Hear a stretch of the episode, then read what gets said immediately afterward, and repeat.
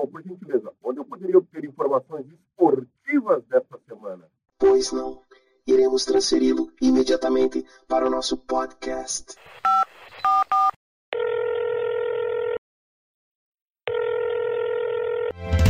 Hora do esporte. Equipe Alpastar.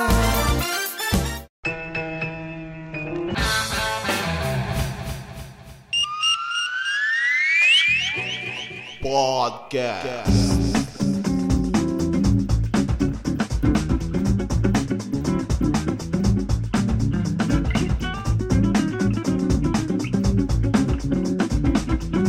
William Sopa.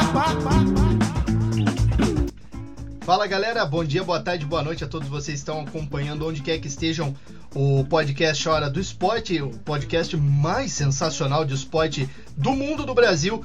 E é um prazer estar aqui falando de porrada de novo, falando de luta de novo, que é um negócio que a gente gosta muito, que o brasileiro ganhou muito gosto aí, principalmente graças ao UFC, depois de ter grandes lutadores, é claro, em outras categorias, mas que o UFC trouxe uma paixão a mais pro brasileiro, né? De ver tantos brasileiros bem, a gente teve vários campeões. Agora estamos num momento de baixa, mas as lutas ainda têm sido espetaculares, né? É, há duas semanas atrás eu não participei, porque o, a noite não tinha sido boa. Até falei pro pessoal aqui, ó, não vou mandar vídeo porque foi péssimo, a luta principal não teve resultado. É, enfim, sabe, dedo no olho, a luta acabar com, por causa de um dedo no olho, é, é um negócio bizarro. Dessa vez ela vai fazer bem aí uns três vídeos, até mais se bobear, porque aconteceu muita coisa legal, tem muita história de gente legal envolvida nessa noite que foi espetacular, foi simplesmente espetacular e foi um dos cards mais principais, mais animados que eu já vi. É, posso estar tá me esquecendo, não vou ranquear como primeiro, segundo, terceiro, porque teve várias noites incríveis. Essa, para mim, entrou na lista. Última noite, inclusive, do UFC na Apex Arena é, que foi a casa do UFC durante esse período de pandemia, sem poder ter convidados, sem poder ter plateia, inclusive. E lá nos Estados Unidos, vejam só, as coisas vão bem no combate ao coronavírus, eles estão avançando na vacinação e a partir de abril os UFC já voltam a ter público, né, que dá uma invejinha na gente aqui, mas fazer o quê? Vamos que vamos, a nossa luta é outra, né? Falando do card do UFC, a primeira luta acabou em menos de 50 segundos. A primeira luta do card principal, em 50 segundos de um gancho de esquerda aterrador.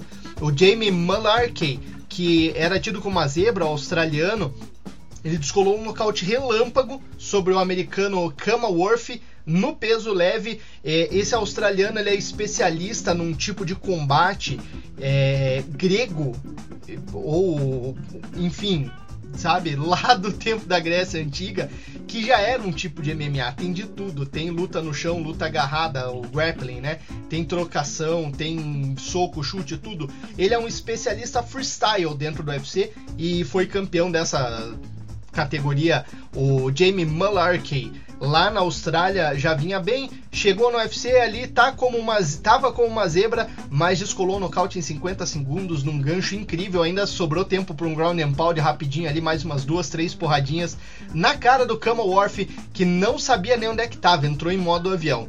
O segundo combate não foi relâmpago, mas foi uma baita de uma luta. A recém-chegada no UFC, Miranda Maverick, 22 anos ou 23, se não me falha a memória, acho que 22, ela atropelou a Gillian Robertson, que apesar de não ser muito mais velha, tem 25 anos, mas já é mais experiente do UFC, já tem, bem mais tempo no UFC, é, um cartel de lutas bom, inclusive, dentro do evento. Só que o primeiro round da Miranda Maverick foi aterrador.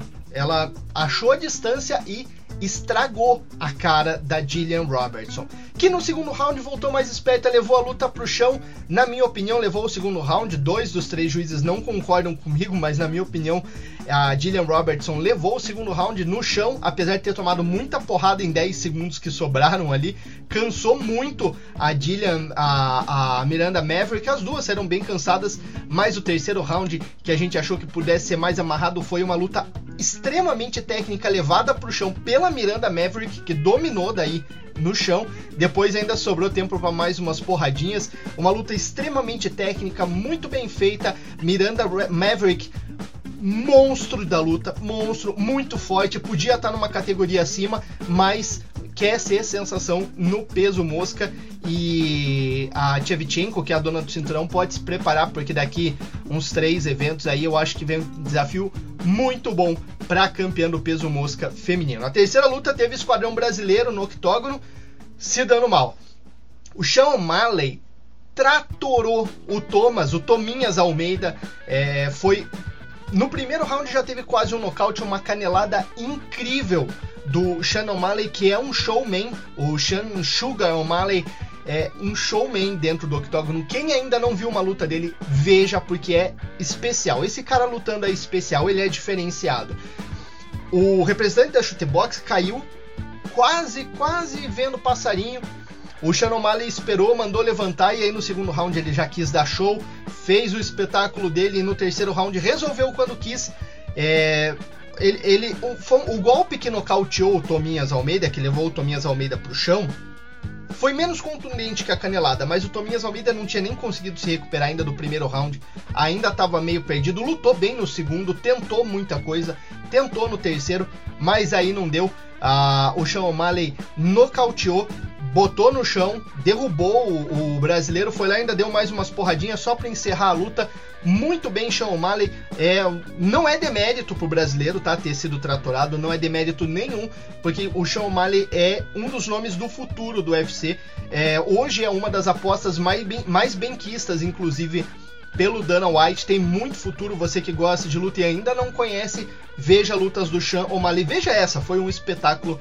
Ele lutou demais. O Comen Event também teve Brazuca e dessa vez deu certo. Vicente Luke, ele encarou o Tyron Woodley, um monstro da categoria, ex-campeão, e o Vicente Luke venceu de uma forma espetacular, valendo pelos peso, me peso meio médios.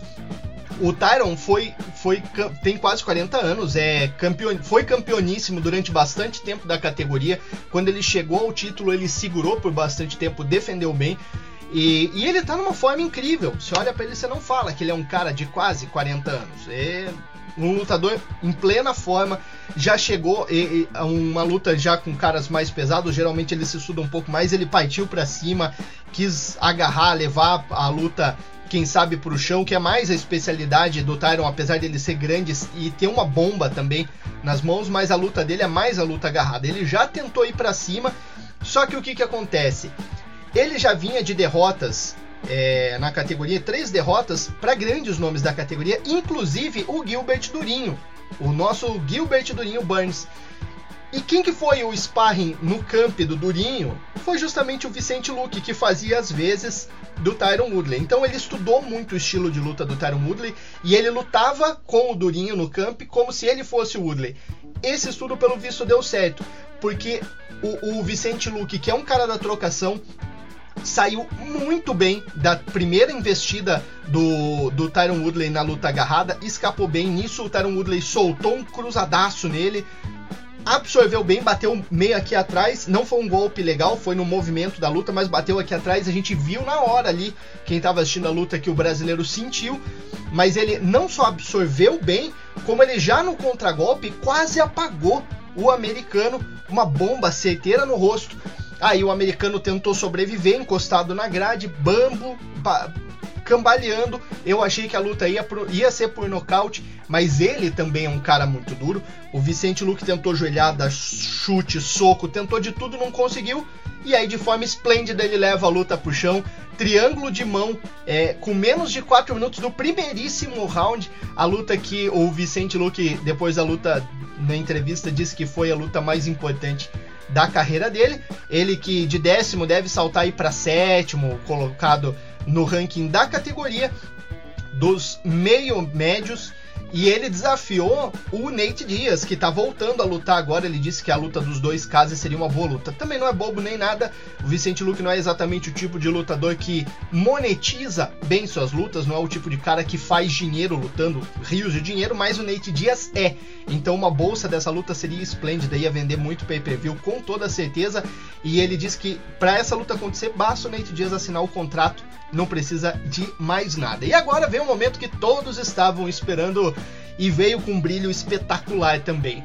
é o segundo duelo entre o campeão dos pesados, Stipe Miocic, e o cara mais aterrorizante do UFC, o camaronês Francis Ngannou, que terminou com uma demonstração muito, muito, muito clara que o novo rei dos pesados será longevo se ele tiver foco, tiver calma, tiver a tranquilidade que ele demonstrou nessa luta. É, é, não vou falar que foi a vitória do, do Francis Ngannou chocou o mundo, nem pela forma com que ela aconteceu, porque as últimas quatro lutas do Francis Ngannou somadas em tempo não deram um round, não deram três minutos tá? Essa passou de um round, mas as últimas quatro lutas não deram um round.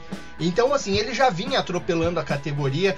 É, esses dois já tinham se enfrentado pelo cinturão, inclusive em 2018. E o pecado lá atrás do Francis Ngannou foi que a, ele foi muito afobado. Ele tentou fazer com o campeão o que ele costuma fazer com outros adversários, que é tratorar a luta, nocautear e resolver a fatura o quanto antes. Ele é um cara que vem do boxe e a inspiração dele sempre foi o Mike Tyson. Então, assim, o, o estilo de luta dele é aquele: é ir pra cima, hum, arregaçar, overhand e destruir o, o oponente. Na, na luta de 2018, o, o, existe uma diferença ali de 15, 16 quilos entre os dois lutadores. E o Francis Ngannou jurava que ele ia fazer isso e ele ia matar o Stipe Miocic. Só que o que acontece? O Stipe Miocic não só suportou bem os, os overhands no primeiro round ali e, e, dados com toda a força pelo Francis Ngannou, como ele deu uma aula de técnica, de experiência e ganhou o combate do gigante. É. Só que assim, cara, 2018 2021, muita coisa acontece em três anos. E muitos lutadores falam, que nem eu citei o Vicente falando que ah, essa foi a luta mais importante da minha carreira, acabou de ganhar de um ex-campeão. O Francis Ngannou disse que aquela luta foi a luta mais importante da carreira dele, porque ele teve aula de como se comporta um campeão. E aí nesses três anos, tudo mudou na, na vida e na carreira do Francis Ngannou, se tornou um cara muito mais focado, tá um, com um shape muito melhor, tá ainda mais forte, mais é, é, magro, vamos assim dizer, né? É, tá mais trincado, tá mais no shape, melhorou as quedas, é, ele melhorou. É, Pra vocês terem uma ideia de como ele melhorou as quedas, o Stipe Miocic é muito bom em todas as categorias. Ele ser atropelado do jeito que ele foi não é demérito, que o cara é um, um fenômeno. Franzinga não é um fenômeno, mas o Stipe Miocic é bom em todas as áreas do MMA. Ele é muito bom. Ele é um dos pesados mais completos e, e vai entrar para a história como um dos maiores campeões da história do UFC, com toda certeza e com todo mérito. Mas o que acontece? O Francis Ngannou defendeu uma queda com, com um sprawl que parecia que quem estava tentando derrubar ele era um juvenil. E ainda nesse sprawl ele machucou muito a cabeça do Stipe Miocic ali num ground and pound, socou muito a cabeça dele. Eu achei ali que talvez o campeão apagasse, ele ainda sobreviveu, levantou, é, chute alto. É, chute, o chute baixo do Francis Ngannou melhorou muito, o chute alto, ele acertou uma na cara do Stipe Miocic que muita gente ali ia apagar e o campeão aguentou. Só que isso vai machucando. E ele já vinha machucado dos últimos duelos defendendo o cinturão, porque o Stipe Miocic não é exatamente o tipo de cara mais fortão do mundo. Se olha o físico dele, não é, mas ele sempre foi um cara que aguentou muita porrada. Só que a conta chega e parece que a fatura veio toda nessa luta. Segundo round, 52 segundos e eu falei o overhand porque é o golpe do Francis Ngannou. É como ele massacra os adversários. Ele deu um jab de esquerda que já quase apagou o Stipe Miocic. Na sequência veio um, cru, um, um, cruzado também de esquerda, que nem foi uma, uma, uma bomba de um, da mão de um cara de 120 quilos, ok.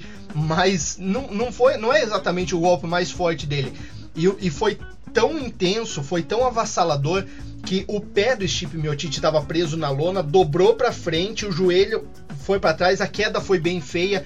É, até muita gente ali na, na, hora pensou: nossa, machucou o joelho, machucou a perna, pelo jeito que caiu. Felizmente não machucou, mas ele já caiu em modo avião, igual fala o, o Rhodes na, na transmissão do combate. Ele caiu em modo avião.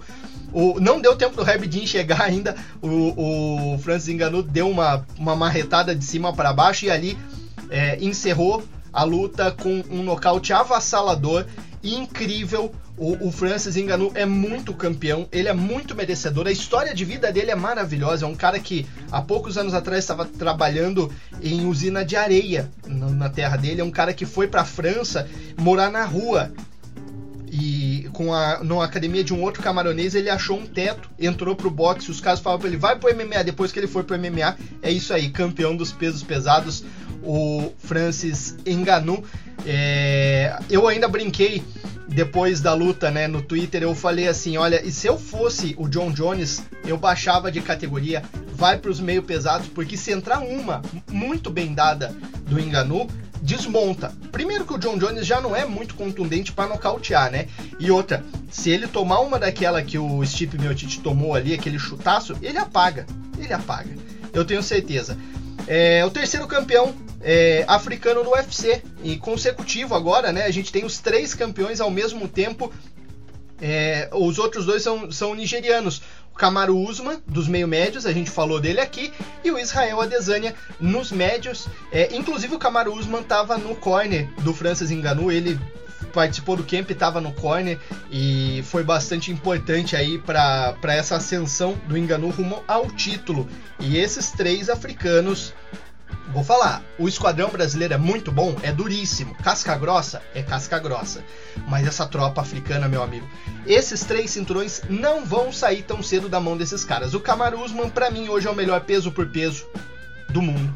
O, o, o, o Adesanya é um showman, é um espetáculo. Ele aguenta, ele, ele não pode não ser tão incisivo assim nos golpes, mas ele tem uma técnica absolutamente refinada, uma esquiva absolutamente refinada e ele sabe jogar o jogo mental, ele entra na cabeça do adversário, como o Anderson Silva fazia nos áureos tempos. Quem não pôde curtir o Anderson Silva, curta agora Israel Adesanya, é basicamente a mesma coisa. E agora não tenho o que falar, né? Não tenho o que falar do Francis Engano. É um monstro, é um monstro e ninguém vai tomar o cinturão dele tão cedo. E John Jones, o Dana White falou que se você quiser é só assinar o contrato e tá resolvido, não importa o dinheiro, assina o contrato e faça essa luta. A, a prioridade da luta é sua. Eu te dou um conselho, meu caro cheater. Não faça. Desça, desça, porque na categoria dos meios pesados, do que hoje o campeão é o Blankovic, você tem a chance de passar o carro na dos pesados, você pode até chegar no title shot. Já é a tua primeira luta se você quiser, se você fizer essa opção. Mas, meu amigo, você vai ser muito, muito, muito, muito machucado e muito surrado pelo Francis Ngannou, de quem eu sou muito fã. Acho um excelente lutador, acompanho as lutas dele sempre que posso. Essa, essa, das últimas cinco lutas, contando essa title shot, eu assisti três e sempre um espetáculo lutando. Tô muito feliz de ver essa, esse momento do UFC que tá espetacular com campeões. Na maioria das categorias, os campeões são absolutos e a gente assiste com gosto as disputas de título, porque quem chega, chega com muita fome também. Como foi dessa vez, não deu pro Chip Miotite, é, não vai ter nem a, a, o, o shot na revanche de tão avassalador que foi não vai ter o Tarot Shot na revanche. Não sei se merecia também. Já tem uma carreira linda, talvez até fosse o momento dele é, pendurar aí as luvas e curtir, porque já ganhou muito dinheiro e já entrou para a história do UFC. E o Francis Ngannou está começando um, uma trajetória de campeão que, na minha opinião, vai durar muitíssimo tempo. Esses são os meus pitacos a respeito do UFC. Espero que vocês tenham gostado. Se vocês estiverem assistindo na rede social, curtam e compartilham. Se você estiver assistindo no YouTube, dá aquele like que ajuda a gente também. Se inscreve aí e dê uma força para que esse podcast maravilhoso continue sendo cada vez melhor. Valeu? Os!